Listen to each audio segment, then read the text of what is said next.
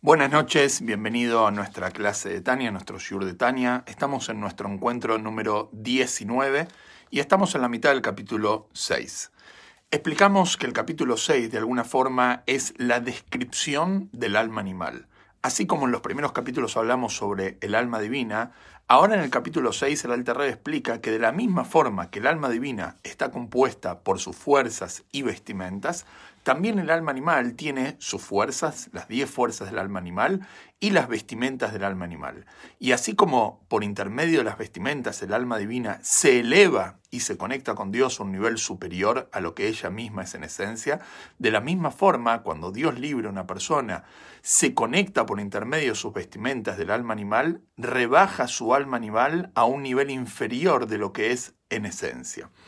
Hoy vamos a continuar con este tema y les voy a compartir aquí en los comentarios para que tengan la lectura del capítulo 6 del Tania.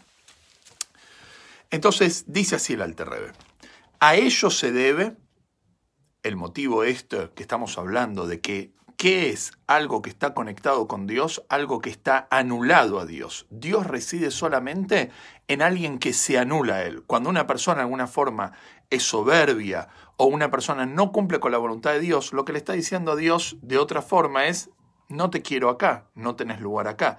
Entonces, ¿dónde Dios reside? Dios solamente reside en alguien o en algo que está anulado a Él. Entonces dijimos, ¿quién está anulado a Dios? En la práctica, los ángeles. Los ángeles en la práctica están anulados a Dios, ya que ellos tienen una conciencia constante de la presencia divina y que su existencia depende de Dios. Es como de alguna forma un pez que está dentro del agua, que de alguna forma él reconoce que su fuente de vida es del agua. En el momento que el pez sale del agua, es un pescado, obviamente los ángeles, en la práctica, ellos están anulados a Dios. Y en potencia, cada Yehudí tiene la capacidad de verse anulado a Dios. Porque, como vamos a explicar más adelante, capítulo 18 y otros capítulos en el Tania, que cada Yehudí está dispuesto a dar su vida en aras de no transgredir la voluntad de Dios específicamente en lo que refiere a la idolatría ya que en ese momento el Yehudí se siente que está desconectado con Dios, desconectado de Dios. Entonces dice el Alter lo siguiente. A ello se debe que nuestros sabios hayan dicho, nuestros jajamim dijeron, que siquiera un único individuo, un único Yehudí se sienta y se dedica al estudio de la Torah como nosotros lo estamos haciendo ahora, la presencia reposa sobre él, la presencia divina reposa sobre él, porque cuando un yehudi se sienta a estudiar Torah está cumpliendo con la voluntad de Dios, y cuando uno cumple con la voluntad de Dios, en ese momento podría haber estado haciendo cualquier otra cosa, cosas que tienen que ver con su comodidad o con alimentar vamos a decir, su ego. Sin embargo, cuando la persona estudia Torah, de alguna forma lo que está haciendo en ese momento es subordinarse a la voluntad de Dios. Entonces, en ese momento, la persona está entregándose a Dios, por eso Dios reside y reposa sobre él. Continúa el Alterrebe, también en toda reunión de 10 judíos, en toda reunión donde hay 10 Yudim, un minyan, descansa la presencia divina siempre. Y acá el Terrebe hace el énfasis en toda reunión. porque en toda reunión reside la presencia divina siempre? Acá el acento está en la palabra siempre, porque el Alter Rebbe lo que nos quiere decir acá, y lo va a explicar también en otro capítulo, que cuando 10 Yehudim se juntan aunque no estén haciendo algo de Kedushá, sino que están haciendo algo, vamos a decir, mundano, no prohibido, pero mundano, en ese momento la presencia divina también reposa, ya que cuando 10 Yudim están juntos, eso mismo atrae a la presencia divina. Ni hablar que cuando están haciendo algo que está de acuerdo a la voluntad de Dios, como hacer tefilá o estudiar Torah, como sabemos que no solamente la tefilá que se hace en grupo es escuchada directamente por Dios, sino también el estudio de Torah que se hace en forma de 10 personas, eso trae la presencia de Dios como lo estamos haciendo ahora. Sin embargo, dice el Alter todo lo que no se subordina a Dios, la pregunta acá es, como ya lo preguntamos en clases anteriores, ¿de dónde recibe la fuerza alguien o algo que no está entregado a Dios, que no está anulado a Dios, o alguien que está en contra de la voluntad de Dios? Entonces, en otras filosofías, otras religiones, ¿qué es lo que se dice? Que existe Dios y existen fuerzas ajenas a Dios, que eso le dan la fuerza al mal, como que hay cosas que no dependen de Dios. Sin embargo, en el judaísmo de ninguna manera decimos así. Todo lo que existe en el mundo recibe su vitalidad de Dios. Ah, entonces nos vamos a preguntar, ¿Qué es lo que pasa con gente que hace cosas en contra de la voluntad de Dios? Un asesino, un ladrón, etc. O prohibiciones de índole religiosa. ¿Qué es lo que pasa? También reciben su energía de Dios. Ah, entonces vamos a decir que Dios le está dando fuerza a un ladrón. La respuesta es sí, Dios le está dando fuerza a un ladrón, pero se lo da de mala cara. Se lo da, como se dice, de la espalda. ¿Y por qué Dios se lo da, aunque sea de la espalda? Porque Dios paga el precio para que exista el libre albedrío para recompensar a quienes cumplen con la voluntad de Dios, está dispuesto a darle vida a quienes no cumplen la voluntad de Dios para que exista el libre albedrío. Acá el Alterrey lo explica, dice así. Sin embargo, todo lo que no se subordina a Dios, sino que se considera a sí mismo, como si es una cosa independiente, o sea, que no se ve a sí mismo, que él depende de Dios, separada, no recibe su vitalidad de la santidad de Dios, no recibe la vitalidad de la santidad de Dios. Sí de Dios, pero no de la santidad. Del primiut no recibe. Primiut es de la parte interna, el aspecto interior, como dice el Alterrebe acá, de la santidad. Interesante que primiut, también la palabra panim, rostro, significa el primiut, ¿por qué? Porque cuando una persona da algo con un rostro, mirando a los ojos de frente, lo está dando de buena voluntad. Cuando una persona da algo de mala voluntad, no lo da con su rostro de frente, lo da dándole su espalda. De su mismísima esencia o núcleo, Dios no le está dando la energía a esta persona, sino de dónde, dice la Altania, sino de su ajoraim, de su parte trasera. Para decirlo de alguna manera, para decirlo de alguna manera, metafóricamente, obviamente, ya que Dios no tiene ni frente ni espalda, pero es el concepto que Dios está dando algo en contra de su voluntad, solamente para respetar el concepto del libre albedrío. Y esta energía es la que desciende grado por grado a través de miriadas de niveles en el descenso de los mundos de forma de cadena. Como ya explicamos, que el proceso de Shelut hace que la luz y la energía de Dios vaya degradándose nivel a nivel en la forma de causa y efecto y numerosos tzimtzumim, contracciones, la luz y fuerza vital disminuye en tal medida, disminución tras disminución, hasta ser capaz de contraerse e investirse. O sea, esta luz como está en esencia, nunca podría investirse en un acto prohibido, Nunca podría investirse en un malvado. Solamente logra investirse en ese acto o en una persona malvada que corrompe la voluntad de Dios cuando pasa por diferentes contracciones hasta que esta luz se ve reducida y degradada.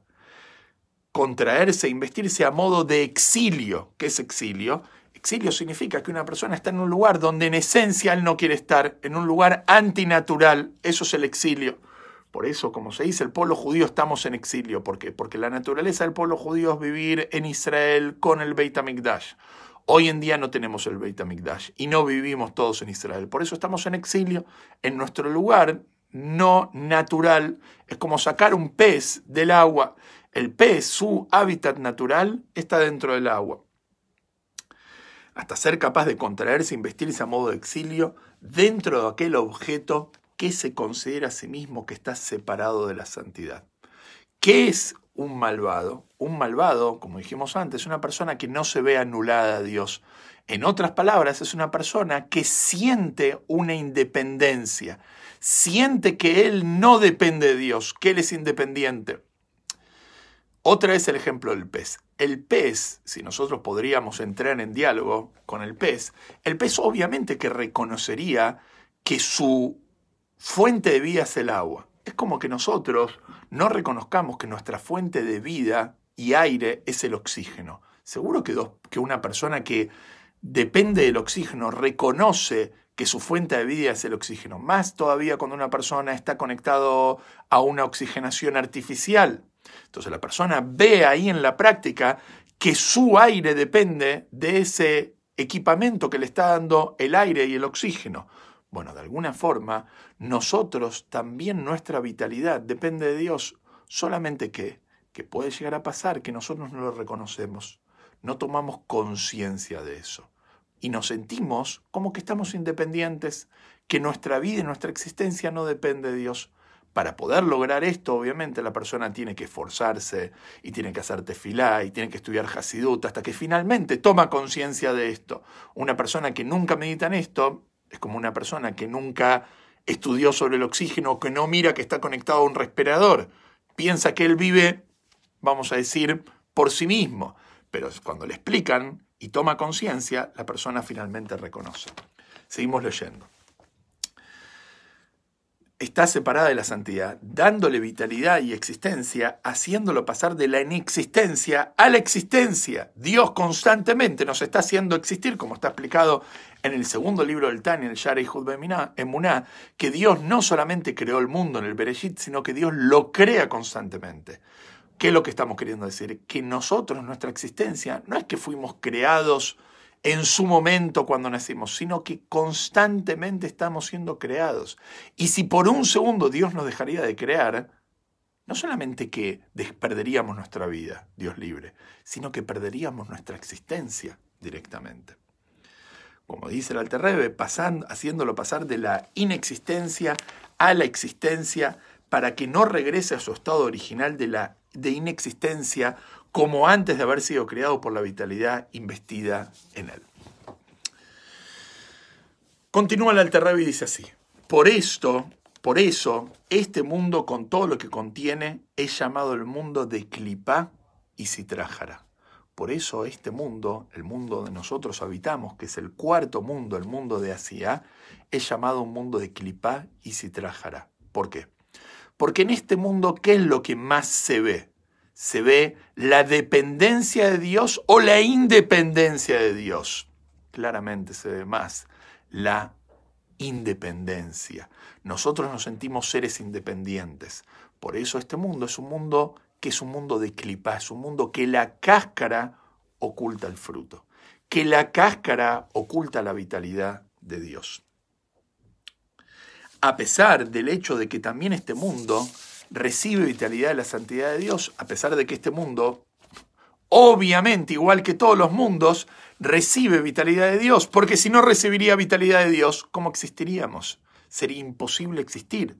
Solamente que, que en este mundo, por cuanto que es un mundo de clipa, la clipa tapa al fruto, tapa a la energía divina. Como se dice que la naturaleza es de alguna forma un ocultamiento a Dios, como sabido que en la palabra la naturaleza en hebreo, Ateba, tiene el mismo valor numérico que el nombre de Dios, Elohim. En otras palabras, ¿quién es Elohim? ¿Quién es Dios? Dios está oculto en la naturaleza. Y también se dice que Teba, la palabra naturaleza, viene también de algo que está como sumergido, como cuando nosotros vamos al mar, y nos paramos a orillas del mar, vemos el mar y parece que lo único que hay ahí es agua. Pero si uno realmente entra al mar y empieza a bucear, va a ver que dentro del mar hay un mundo entero hay todos seres acuáticos que viven dentro del mar. Nosotros desde afuera no lo vemos, pero está bien metido dentro del mar toda esa vida. Lo mismo este mundo. Este mundo nosotros lo vemos como un mundo que tiene su naturaleza y que la naturaleza es quien rige al mundo. Sin embargo, si nosotros podremos investigarnos en la naturaleza, vamos a darnos cuenta que dentro de la naturaleza está nada más y nada menos que Dios mismo. Este también es el motivo de que todos los asuntos de este mundo sean severos y malos. Y los malos prevalecen en él, como está escrito en Etzheim, portal 42, final del capítulo 4. Acá el Alterrebe trae una nota, que es una nota un poco cabalística, pero que en otras palabras lo que la nota nos viene a explicar es que a pesar de que en este mundo está la energía divina, igualmente está bien oculta y nosotros no la podemos percibir. Lo vamos a hablar de adentro. Nota, a pesar de que este mundo contiene las 10 firot del mundo de Asia, a pesar de que en este mundo tenemos las 10 firot de Asia, como está escrito en el Etzheim capítulo 43, y dentro de estas 10 firot de Asia están contenidas las 10 firot del mundo Yetzirah, o sea que dentro de las 10 firot de Asia están las 10 firot del mundo superior hacia que es Yetzirah.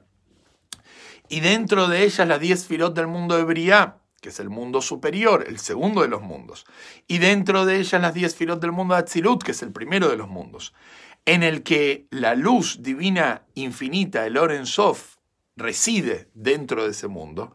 Así el Orensov permea todo el mundo inferior por entero al estar investido en las 10 filos de los cuatro mundos, Atzilut, Briah, Yetzirah y Asia, como está escrito en Etzhaim, capítulo, perdón, portal 47, capítulo 2, y en Sefer Gilgulim, capítulo 20. O sea que en otras palabras, lo mismo que hay arriba está aquí abajo, solamente que nosotros no lo percibimos. Concluye el Alter el capítulo 6, plantando una base que es muy importante que tenemos que entender. Nosotros venimos diciendo lo siguiente, que de la misma forma que cuando una persona cumple mitzvah, el alma se eleva por intermedio de las vestimentas del cumplimiento de esa mitzvah a un nivel superior, lo mismo, pero lo contrario, cuando una persona comete una verá, un pecado, el alma se degrada por medio de las vestimentas. Sin embargo, hasta ahora lo que estamos haciendo es equiparar de alguna forma el alma animal con el pecado y no la degradamos. Ahora va a explicar el Alter Rebbe que sí existe un nivel de degradación inferior a lo que el alma animal es en esencia, porque dijimos que el alma animal del Yehudi en esencia es Klipat Noga. Pero vamos a explicar que realmente hay una categoría que es inferior a Noga que se llama las tres, tres Klipot impuras. Y lo vamos a ver de adentro. Sin embargo, las clipot están divididas en dos categorías. Realmente las clipot, cuando decimos clipot, depende de qué clipa estamos hablando. Hay dos categorías de clipot. Una inferior a la otra. La categoría inferior, o sea, la más baja de las clipot, consiste de tres clipot totalmente impuras. Son lo que se llaman las tres clipot impuras, shalosh clipot atmeot, y malas, que no contienen absolutamente nada de bien. Estas clipot no tienen nada de bien realmente, ya hablamos en otro lugar, que aún la clipa totalmente impura tiene algo de bien, tiene una chispa de bien. ¿Por qué? Porque el hecho de que existe significa que tiene una parte de Dios, pero está tan oculta que nosotros no la podemos revelar. Pero acá lo que el Tania está diciendo en el capítulo 6, estamos hablando de ese nivel de clipa impura que no podemos elevar. Y en la visión de la carroza divina, el profeta Yehezkel, ahí al principio, en el libro de Yehezkel dice que el profeta vio una revelación de un símbolo que viene a de alguna forma ejemplificar las fuerzas divinas. Y eso lo vio representado en un carruaje, en una carroza. Entonces él dice, en la visión de la carroza divina del profeta Yehezkel, se las describe a estas tres clipotín puras como una tormenta de viento esa es una de las clipot de las tres impuras, una gran nube y un fuego llameante. Esas son las tres clipot impuras que no son elevables, por lo menos por el hombre. ¿Qué es lo que tenemos que hacer? Directamente alejarnos de esto. Es como las cosas que están prohibidas según la Torah, que un yudí no tiene contacto con eso. Y va a explicar, va a traer ejemplos de qué son las, tres clipot impuras. De ellas fluyen, como el Alter Rey explica en el capítulo 1 del Tania al final, de ellas fluyen, se las almas de todas las naciones del mundo, como explicamos ahí, que en general las naciones del mundo tienen su alma que proviene de las tres clipot impuras. Sin embargo, ahí trajimos la nota del Rebe que los Hasidei Umota Olam, los justos de las naciones del mundo, obtienen su alma de la clipat Noga. De ella fluye y se derivan las almas de, todas las naciones del mundo y las fuerzas sustentadoras de su cuerpo, no solamente el alma, sino su existencia. Las almas de todas las criaturas vivientes que son impuras y prohibidas de comer, como por ejemplo un cerdo o animales prohibidos para consumo, y las fuerzas sustentadoras de su cuerpo, no solamente su alma, sino también su existencia y la existencia y la vida de toda la vegetación prohibida, porque como nosotros sabemos, quizás la gente no lo escuchó, pero nosotros tenemos que saber que en el kashrut no solamente hay animales prohibidos, sino también que hay verduras o vegetales prohibidos. En general, esto tiene que ver con frutas que crecen en la tierra de Israel, como acá lo va a explicar el Terrebe. También como la orlá, que son la orlá. La orlá es la fruta que crece durante los primeros tres años de su plantación, que en la tierra de Israel está prohibido su consumo de este fruto. Hay que dejarlo, digamos, sin tener provecho de ello. Y la mezcla de semillas de grano en un viñedo, nosotros sabemos que la Torah prohíbe la mezcla de semillas, se llama Kileia Kerem. Esta prohibición es cuando una persona mezcla dos semillas, entonces está prohibido el consumo de esta mezcla. Como está escrito en Etzheim, portal 49, capítulo 6. Análogamente concluye el Alterar el capítulo 6, y esto lo va a continuar el capítulo 7 y en el capítulo 8, se derivan de estas tres clipot totalmente impuras la existencia y la vida, no solamente de cosas físicas, sino también de cualquier acto, expresión o pensamiento que viola cualquiera de, los, de las 365 prohibiciones bíblicas. Cuando una persona piensa algo prohibido, habla algo prohibido o hace algo prohibido, ¿dónde obtiene vitalidad en ese momento? Obtiene vitalidad las tres clipot impuras. Al igual que sus derivaciones rabínicas, como sabemos que hay prohibiciones rabínicas, como está escrito allí al final del capítulo 5. Entonces, ¿qué es lo que vimos en conclusión en el capítulo 6?